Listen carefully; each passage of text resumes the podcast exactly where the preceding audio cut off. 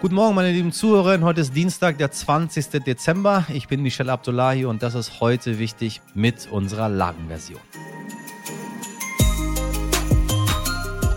Ach, was haben am Wochenende in Wilhelmshaven die Korken geknallt? Kanzler Olaf Scholz, Finanzminister Christian Lindner und Wirtschaftsminister Robert Habeck haben in strahlend gelben Warnjacken das erste deutsche Terminal für Flüssigerdgas eröffnet.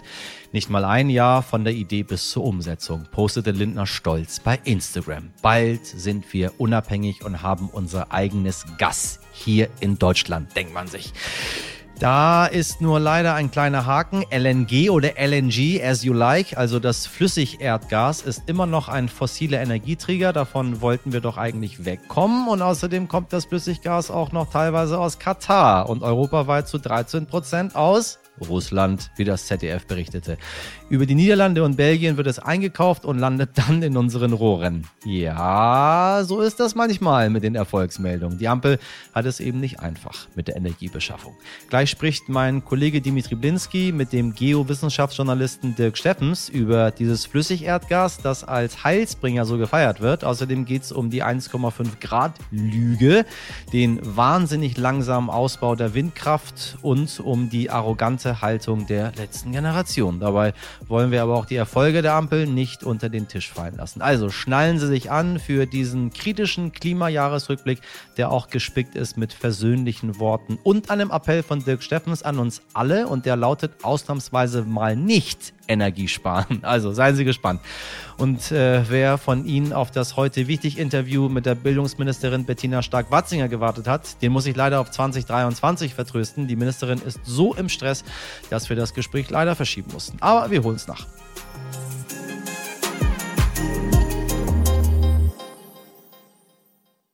Zuerst das Wichtigste in aller Kürze.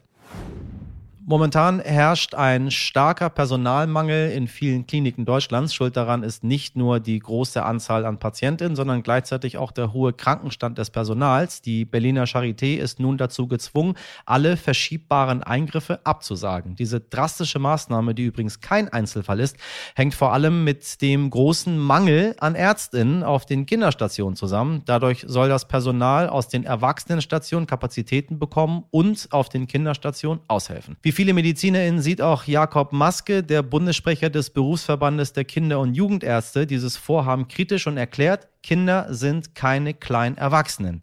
Es sei vollkommen illusorisch, dass Ärzte auf Kinderintensivstationen arbeiten und Erwachsenenpflegepersonal auf einmal Frühgeborene versorgt.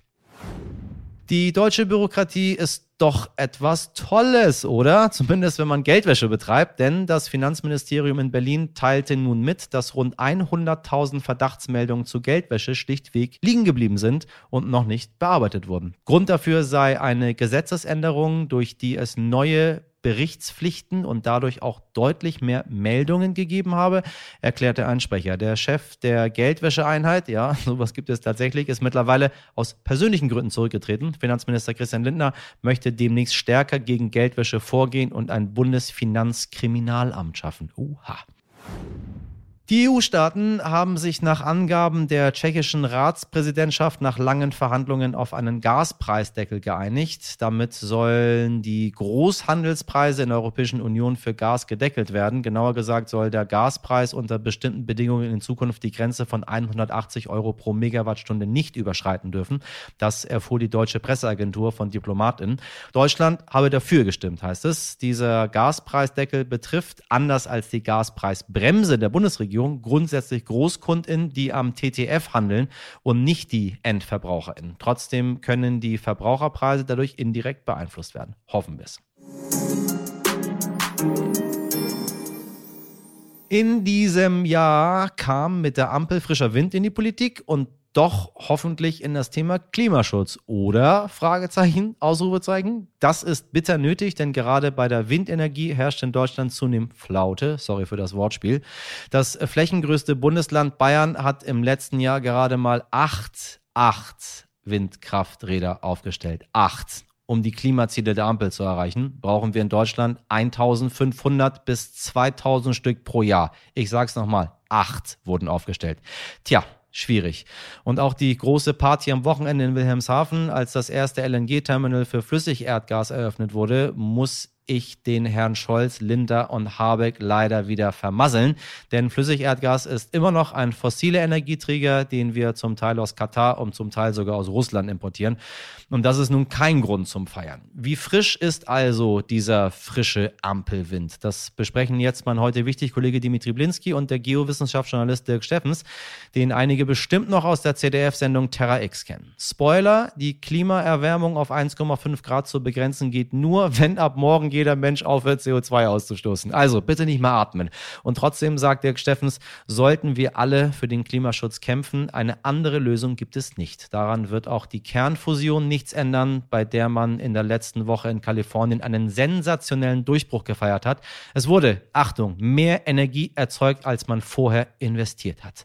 Auch darüber spricht Dirk Steffens gleich. Trotzdem gilt, nicht den Kopf in den Sand stecken, sondern konstruktive Ideen entwickeln und nach vorne blicken. Und das machen wir jetzt. Dirk, ich grüße dich. Guten Morgen, hallo. Ja, wir wollen heute so ein bisschen auf das Jahr 2022 zurückblicken, vor allen Dingen so aus klimatechnischer Sicht.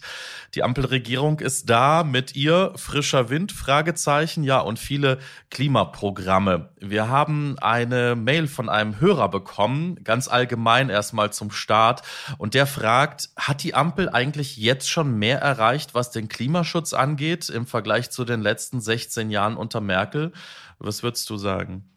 Eher ja, das ist ja aber auch leicht gewesen, weil wir in den 16 Jahren vorher quasi nichts erreicht haben. Also, und wenn man von null hochzählt, dann sind auch sehr kleine Erfolge schon Erfolge. Da gehen wir gleich nochmal genauer drauf ein. Ähm, lass uns erstmal auf die Weltklimakonferenz äh, zurückblicken in Ägypten. Wir haben da oft drüber berichtet. Ähm, es gab eine Abschlusserklärung und äh, die rund 200 Staaten haben bekräftigt äh, ihren früheren Beschluss und haben ja die Verbrennung klimaschädlicher Kohle heruntergefahren. Aber den Abschied von Öl und Gas gab es dann doch nicht. UN-Generalsekretär Guterres war enttäuscht. Wie ging es dir mit dieser Abschlusserklärung? Ich bin auch enttäuscht, ähm, weil natürlich genau das die Nachricht gewesen wäre, die wir alle gebraucht hätten. Ein klares Datum, wann wir aus welcher fossilen Energie aussteigen. Und das ist jetzt nicht nur der Wunsch äh, eines, eines Klimaschützers, sondern das ist natürlich auch der Wunsch der Wirtschaft. Also wenn du ein großes Unternehmen führst, das äh, klimarelevante Produkte herstellt oder bei der Produktion äh, klimarelevant ist, klimaschädlich ist, dann ist es ganz wichtig, dass du Planungssicherheit hast. Du musst genau wissen, bis wann kann ich denn welches Produkt überhaupt anbieten? Bis wann kann ich das so und so produzieren?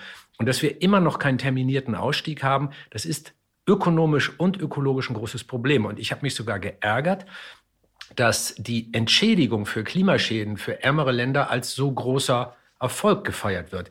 Denn gehen wir doch mal einen Schritt zurück gedanklich und überlegen uns, was bedeutet das eigentlich? Das bedeutet, dass hier nicht die Krankheit behandelt wird, sondern die Symptome. Und wenn man Symptome behandelt, dann fühlt man die Krankheit weniger und der Handlungsdruck wird geringer. Möglicherweise ist das, was uns auch unsere Bundesregierung als Erfolg verkauft hat, nämlich Entschädigungen für arme Länder, die besonders stark unter Klimaschäden zu leiden haben, etwas, was den Klimaschutz mittelfristig eher aufhält. Also ja, diese Konferenz ähm, war es nicht wert, Zehntausende Menschen um die ganze Welt zu schicken und da so lange zusammenhocken zu lassen. Ähm, das hätte man auch sein lassen können. Ich glaube grundsätzlich, dass solche Klimaschutzkonferenzen nicht mehr das Instrument der Zeit sind es wurde ja nächtelang gerungen, wirklich. Ähm, da saßen ja so viele ExpertInnen zusammen und so viele verschiedene Staaten. Warum ist es so schwer, sich zu einigen auf die Klimaziele? Ich meine, im Grunde müsste doch eigentlich jeder Staat auch daran interessiert sein, oder? Das ist ja auch jeder Staat. Ähm, aber der Weg dahin ist ja das, worüber gestritten wird. Und äh, es gibt natürlich auch Länder, die dann das Klimaziel nur deshalb ablehnen, also 1,5 oder 2 Grad. Also da sind die Partikularinteressen der einzelnen Länder. Und man weiß zwar überall auf der Welt, selbst in nicht demokratischen Staaten, und das ist ja ungefähr die Hälfte auf diesem Planeten, ähm, dass wir ein Riesenproblem haben und dass man das lösen muss. Aber es geht immer darum, wie wir die Lasten verteilen, wer an wen Geld zahlt und wer hier Vorteile und Nachteile hat. Man versucht also als nationale Regierung immer, auch Klimaschutzmaßnahmen als machtpolitisches Instrument zu benutzen. Also wenn man zum Beispiel eine Volkswirtschaft hat, die viel von Öl und Kohle lebt, dann äh, Saudi-Arabien, um mal ein, ein äh, gar nicht anonymes Beispiel zu nennen, die haben ja wirklich diese Verhandlungen versucht zu torpedieren durch aggressives Lobbying Das ist ein Land, das, wie wir alle wissen, von Öl lebt. Die wollen nicht, dass man schnell aussteigt, weil die noch möglichst lange, möglichst viel Geld verdienen wollen mit dem alten Mist, den sie uns unterjubeln. Und äh, für andere Länder ist es dann natürlich aber auch sehr leicht. Also wenn ich jetzt zum Beispiel Norweger wäre, dann wäre es für mich sehr leicht zu sagen, lass uns doch alle sofort klimaneutral werden. In einem Land, das seinen Strombedarf quasi komplett durch Wasserkraft decken kann, kann man sowas leicht fordern. Also die Ausgangslagen und die Interessen und die Egoismen. Diese Gemengelage aus diesen drei Faktoren macht es so unglaublich schwer. Nun gibt es ja dieses 1,5 Grad Ziel. Wie sinnvoll sind diese 1,5 Grad? Ich finde es toll, dass du mich das fragst. Eine sehr wichtige Frage, denn da werden wir ernsthaft belogen. Und ich kann das langsam nicht mehr anders nennen. Also auch unsere Bundesregierung redet ja immer noch von diesem 1,5 Grad Ziel. Das können wir als Menschheit de facto nicht mehr erreichen. Rein rechnerisch schon, aber dann müssten, sagen wir mal ganz grob geschätzt, morgen früh alle acht Milliarden Menschen auf dieser Welt aufhören, äh, klimaschädliche Gase auszustoßen. Lasst uns gemeinsam kurz überlegen, wie wahrscheinlich ist das? Und weil wir genau wissen, dass es komplett unmöglich ist, sind auch die 1,5 Grad nicht mehr zu erreichen. Wir müssen die Diskussion weiterentwickeln. Wir müssen versuchen, das 2-Grad-Ziel wenigstens zu halten. Das ist schon eher möglich. Wir müssen aber gleichzeitig viel mehr darüber reden, wie wir in der Welt, die durch unser klimaschädliches Verhalten sich verändert, künftig leben können und wollen. Also wie können wir Dürren vermeiden oder damit umgehen? Wie gehen wir mit Fluten um? Wie bauen wir unsere Städte anders, um, äh, um die besonders hohen Temperaturen in Ballungsräumen zu dämpfen? All solche Fragen stehen viel zu weit unten auf der Prioritätenliste, weil wir immer noch so tun, als könnten wir die Klimakrise verhindern. Das können wir nicht mehr. Wir können sie vielleicht dämpfen, aber wir müssen auch darüber reden, wie wir in der Klimakrise leben. Aktuell ähm, gibt es ja nach wie vor immer wieder Proteste von der letzten Generation, die versucht, auf äh, diese Problematik auch hinzuweisen. Wie ist so dein Eindruck? Ähm, entsteht da langsam auch eine inhaltliche Diskussion? Kommen wir mit diesen Protesten irgendwie weiter oder sind sie völlig kontraproduktiv? Ich lebe, arbeite ja schon seit einem Vierteljahrhundert mit dem Milieu des Umweltschutzes, wenn wir das mal so nennen wollen. Und es gab in dieser langen Zeit immer mal wieder Tendenzen von einzelnen Gruppen, die gesagt haben, wir müssen jetzt radikal werden, weil die Welt sonst untergeht. Ähm, Im Fall der Klimakleber ist es so, dass die inhaltlich ja völlig recht haben. Also die, die Daten, auf die sie ihre Argumentation stützen, sind weitgehend korrekt. Daran gibt es nichts auseinanderzusetzen.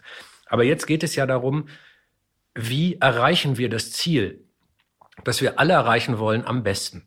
Tun wir das, indem wir uns radikalisieren oder tun wir das, indem wir versuchen, die Mehrheit zu überzeugen, auch wenn es länger dauert? Ähm, in einer Demokratie steht immer vor dem gesellschaftlichen Wandel die gesellschaftliche Mehrheit. Sobald man dieses Prinzip unterläuft, denkt man nicht mehr demokratisch. Und sich zu radikalisieren setzt auch voraus, dass man ein Rechthaber ist oder eine Rechthaberin.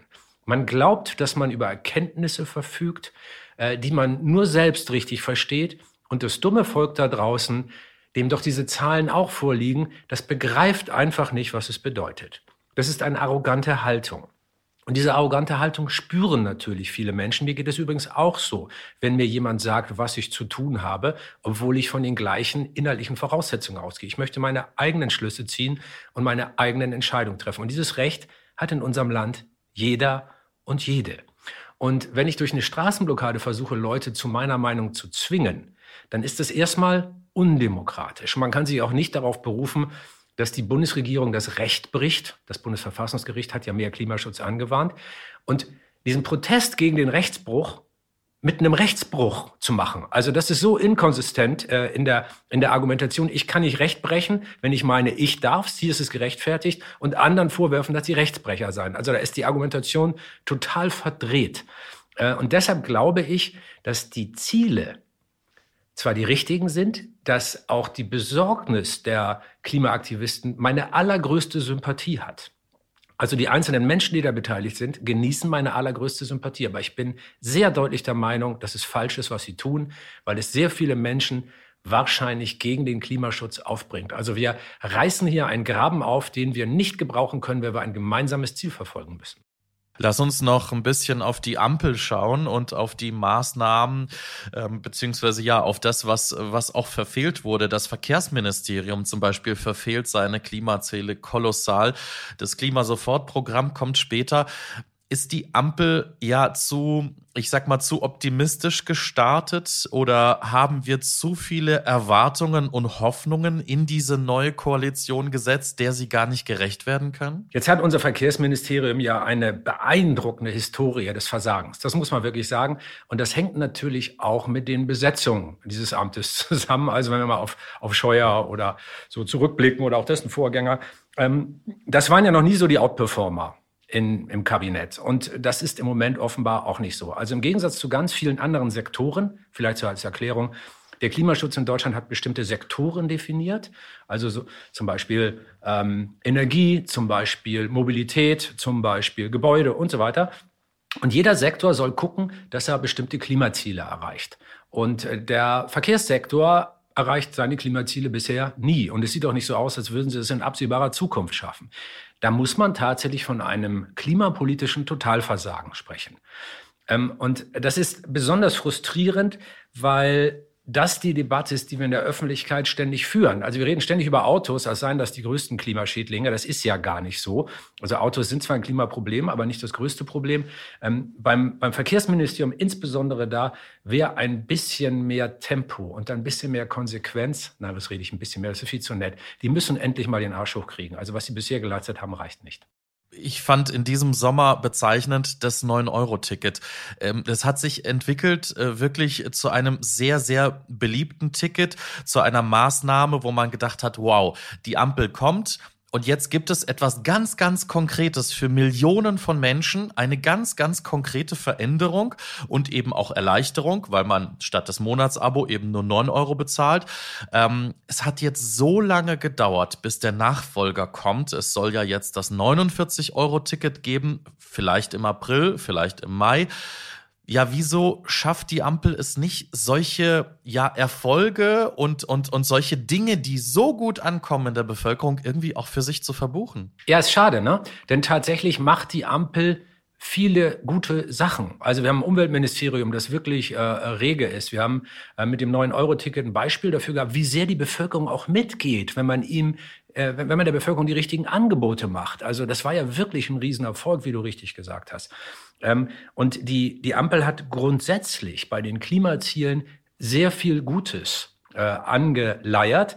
Sie schaffen es aber nicht, die Erfolge zu kommunizieren. Wir sind halt eine föderale, pluralistische Gesellschaft. Da hast du dann sowas wie das 9-Euro-Ticket und das ist ein Bombenerfolg. Und alle denken, warum nicht mehr davon? Aber in so einer pluralistischen Gesellschaft passiert das Gleiche wie auf der Klimakonferenz, über die wir am Anfang gesprochen haben. Dann kommen die äh, Partikularinteressen. Die Länder sagen, ach, bezahlt ihr doch ein bisschen mehr als wir. Dann sind die Gemeinden, die Kommunen noch alle mit einbezogen. Die Verkehrsbetriebe, die ja auch oft unter öffentlicher Kontrolle sind, sind mit einbezogen. Und plötzlich reden da tausend Leute mit. Und jeder will irgendwas. Und das ist nicht immer leider uneigennützig, was diese tausend Leute jeweils für sich und ihren Laden wollen. Und das macht die Sache dann hinten raus so kompliziert und vermittelt uns den Eindruck, nichts würde klappen.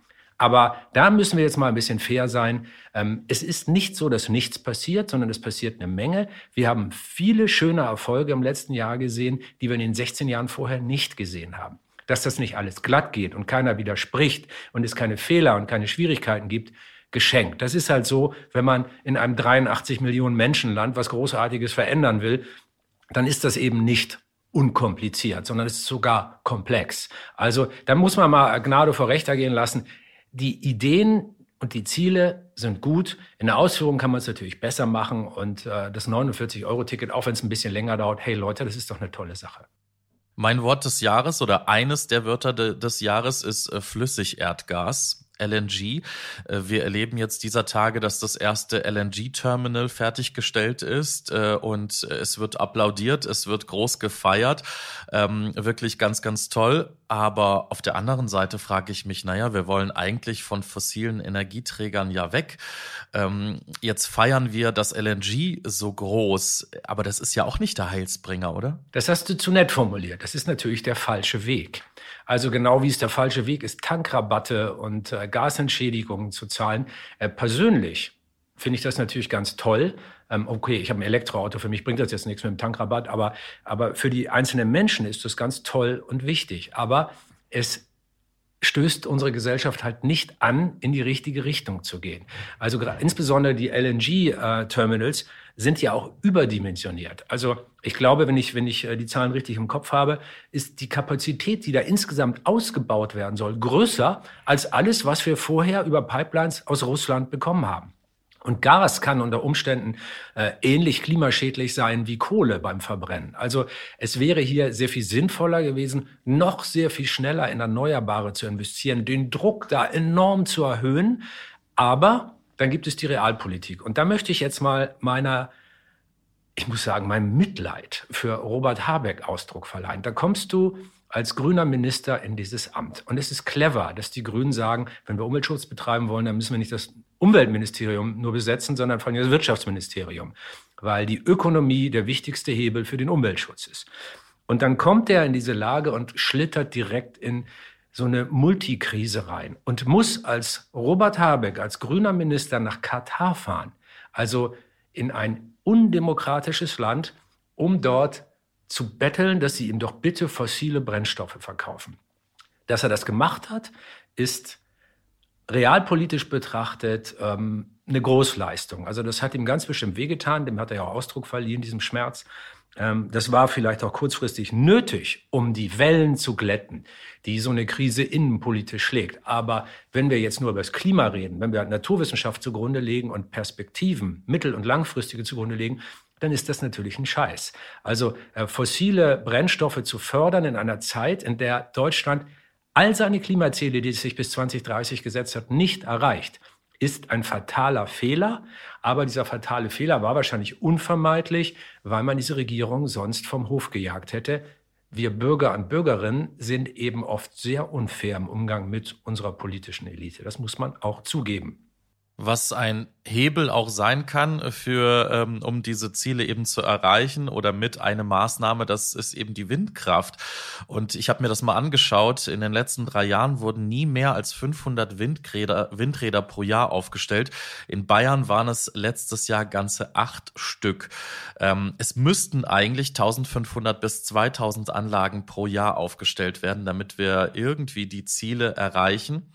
Und ein, ähm, ein Professor der Hochschule für Technik und Wirtschaft in Berlin, der Volker Quasching, Quaschning, hat gesagt, in Deutschland ist es einfacher, eine Munitionsfabrik zu bauen als eine Windkraftanlage aus deiner Sicht, was ist das Problem? Wieso kommen wir bei der Windkraft nicht voran? Populismus. Ähm, du hast ja das umgekehrte Problem von dem, was Robert Habeck beim fossilen Brennstoffeinkauf in Katar hatte. Also man muss manchmal Sachen machen äh, oder, oder die Politiker und Politikerinnen glauben, Dinge tun zu müssen gegen besseres Wissen, weil sie Angst haben, sonst bei der nächsten Wahl durchzufallen.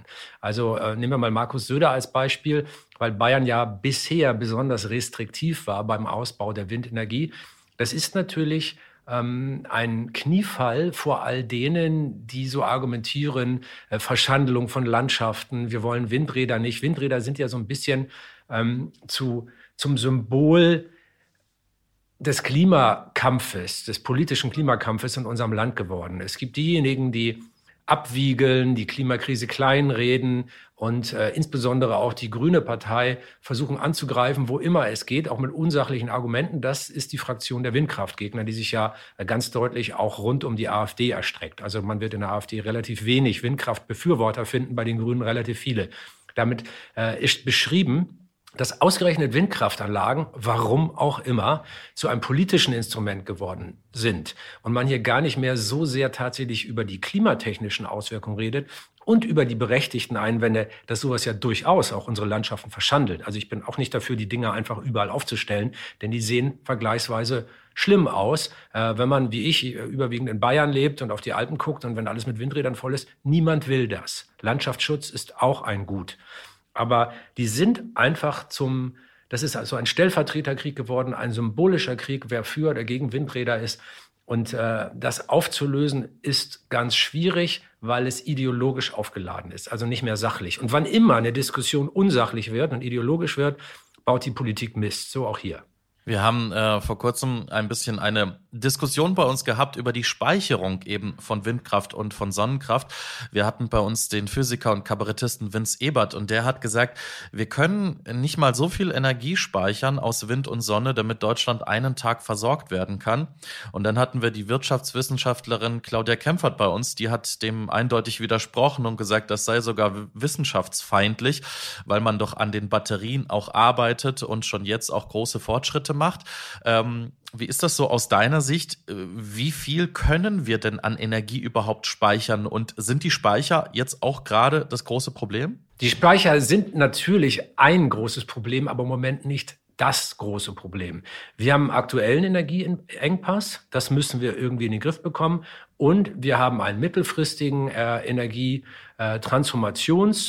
Energietransformationsengpass, das ist also bis 2030 gedacht. Wir wollen mehr nachhaltige erneuerbare Energien haben. Das ist so ein, so ein Zwillingsproblem. Wir müssen das kurzfristige und das langfristige gleichzeitig lösen. Jetzt können wir natürlich darüber streiten, ähm, kann, man, kann man jetzt ein Prozent oder zehn Prozent der Energie speichern. Das ist, glaube ich, der falsche Weg. Wir müssen in jedem einzelnen Schritt, überall, wo wir können, weg von fossiler Energie. Und wenn die Speicherkapazitäten prolongiert vom heutigen technologischen Stand. Nicht ausreichen, um Deutschland jetzt irgendwie einen Speicher anzulegen, mit dem man mal eine Woche heizen kann oder, oder äh, Auto fahren kann, dann ist das erstmal kein grundsätzliches Problem. Also unsere Kraftwerke, auch Kohlekraftwerke und äh, Kernkraftwerke, äh, produzieren ja auch nicht Strom auf Halde, sondern für den sogenannten, für den Dauerlastbetrieb. Äh, natürlich müssen wir Energieformen haben, die das abdecken. Das ist mit Erneuerbaren, weil es die sogenannte äh, Sonnenflaute ja auch gibt. Also wenn weder Sonne noch Wind da ist, dann hast du natürlich Löcher. Das war ja die Idee mit den Gaskraftwerken. Deshalb sind wir von Putin abhängig geworden. Da muss man dann sagen, die Art der Speicherung war offenbar nicht so eine clevere Idee. Aber es gibt viele neue technologische Ansätze, die müssen wir vorantreiben und das funktioniert auch. Ich habe jetzt vor kurzem mit einem Unternehmen gesprochen, die es geschafft haben, äh, äh, Wasserstoff so zu transportieren, du kannst im Grunde im offenen Eimer rumtragen und es ist nicht mehr das flüchtige, explosive, brennbare Zeug, sondern du kannst es wie Wasser in einem Eimer rumtragen, völlig ungefährlich. Es gibt jeden Tag große Fortschritte in der Technologie. Und zu sagen, weil wir das heute noch nicht können, macht das Verfolgen dieses Zieles keinen Sinn. Naja, also dann können wir auch mit Medizinforschung aufhören, weil wir sagen, irgendwann sterben die sowieso, warum soll man noch Krankheiten heilen? Also äh, da ist, glaube ich, ähm, der völlig falsche Denkansatz zum Tragen gekommen. Wir müssen alle Wege gleichzeitig gehen. Aber wir sind Menschen. Das haben wir immer gemacht in unserer Geschichte. Wir haben nicht nur den Flug entwickelt, sondern auch angefangen, Häuser zu bauen und, äh, und Rinder zu züchten. Also wir sind multitaskingfähig. Die Minister Habeck und Lindner haben ja über die Laufzeit von Atomkraftwerken gestritten. Ähm, jetzt laufen sie bis Mitte April ähm, 2023, die drei verbliebenen Meiler. Wenn du die Bundesregierung beraten würdest, was wäre deine Empfehlung in der Hinsicht? Ich finde, die haben das im Grunde ganz vernünftig gemacht und haben alle ihre Ideologie ähm, so ein bisschen gezähmt. Ne? Also die FDP, die die Atomkraftwerke, die Kernkraftwerke, wenn man es korrekt sagt, ja gerne äh, unbefristet hätte laufen lassen. Äh, die Grüne Partei, für die man hier emotionales Verständnis vielleicht entwickeln kann, äh, Atomkraft, nein, danke, ist so tief in deren DNA geätzt, dass es da für sie schwierig ist, wirklich sachlich zu argumentieren. Aber für mich als Wissenschaftsjournalisten und äh, muss ich einfach sagen, wir müssen immer wieder neu denken. Mit jeder neuen Erkenntnis aus der Wissenschaft müssen wir auch eigene Überzeugungen wieder in Frage stellen. Und wenn in so einer Situation es Sinn macht, um die Energiesicherheit unseres Landes zu gewährleisten, die Dinger länger laufen zu lassen. Verdammt nochmal, dann müssen wir das halt machen, auch wenn ich mich darüber überhaupt nicht freue. Und äh, ähm, nur als kleiner Seitenhieb nochmal, es sind insbesondere die Politiker und Politikerinnen, die ähm, für Kernenergie sind, die sich gleichzeitig weigern, Endlager in ihren Wahlkreisen und ihren Bundesländern anzulegen. Da sieht man mal, wie verlogen das ist, wie unglaublich verlogen. Also äh, das ist wirklich unfassbar, wie man sagt, lasst die Dinger laufen, aber den Müll sollen andere nehmen. Wer sowas sagt, finde ich, hat jede politische Glaubwürdigkeit verloren und äh, das wären dann einige bei uns in Deutschland. Jetzt müssen wir immer ergebnisoffen bleiben. Wir haben gerade gestern auf der Welt, in der Wissenschaft die Meldung diskutiert, dass es in Kalifornien, USA zum ersten Mal gelungen ist, äh, Kernfusion ähm, in einer Art und Weise durchzuführen, dass mehr Energie hinten rauskommt, als du vorne reinsteckst. Das war bisher immer das ähm, Problem. Also Kernfusion, ne? bei Kernspaltung ist so, du schießt auf einen Atomkern, machst ihn kaputt und beim Zerfall entsteht Energie. Bei der Kernfusion machst du genau das Gegenteilige. Du, du drückst das Zeug im Grunde so zusammen, äh, dass ähm, dass Kerne halt fusionieren, also zusammengedrückt werden. Und dabei wird eben auch Energie frei, weil die zusammengedrückten Kerne dann weniger Masse haben als vorher die beiden einzelnen. Müssen wir jetzt nicht in die Physik einsteigen, aber ist eine coole Art, Energie zu erzeugen. Äh, es ist auch Kernenergie, aber nach jetzigem Wissensstand wäre es eine, die uns der Probleme von Atommüll und auch der Strahlungsgefahr weitgehend entledigen würde. Ähm, jetzt sagen schon wieder alle, Yippie, wir haben die Lösung seit gestern. Ne? Klimakrise ist Geschichte, wir wissen, wie es geht. Aber auch da muss man wieder relativieren, bis sowas kommerziell einsetzbar ist, dauert es Jahrzehnte. Und wir haben bei der Klimakrise gar nicht mehr diese Zeit. Also auch die Kernfusion fällt als Lösung aus. Und deshalb, lange Rede, kurzer Sinn, Atomkraft löst die Klima Klimakrise. Nein, das funktioniert nicht. Bevor ich dich jetzt entlasse, ähm, wir haben es ja kurz vor Weihnachten, das heißt, ähm, Geschenke liegen auch unterm Baum.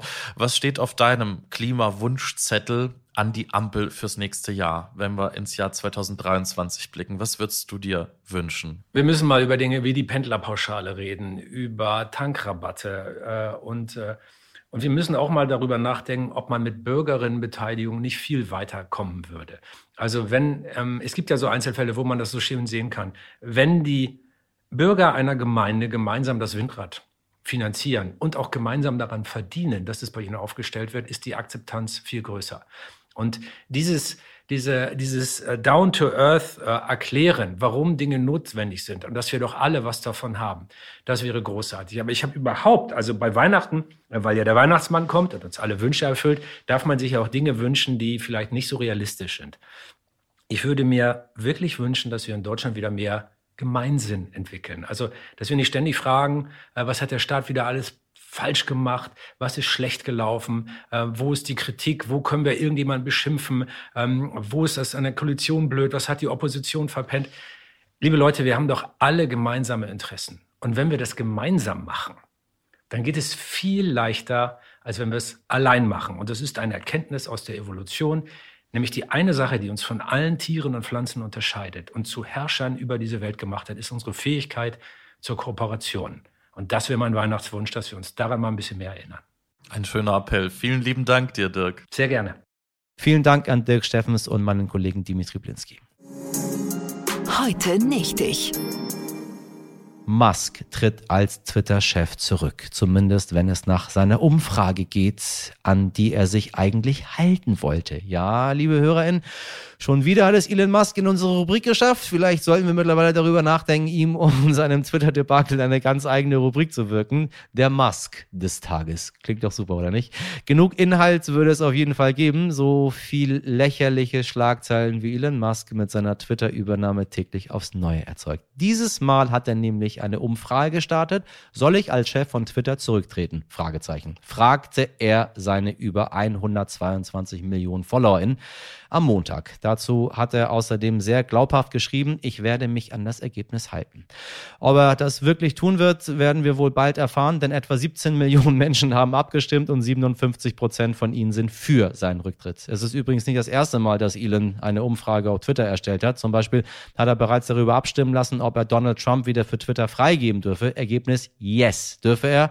Also hat er Trumps Account wieder entsperrt. Ob er sich allerdings dieses Mal ebenfalls an das Ergebnis halten wird, bleibt abzuwarten. In den Kommentaren hat er jedenfalls geantwortet, dass es noch keinen Nachfolger gebe. Der Personalwechsel in der Chefetage scheint also noch ein bisschen auf sich warten zu lassen. Mal schauen, wie viel Elon Musk und Twitter-Meldungen wir bis dahin noch besprechen.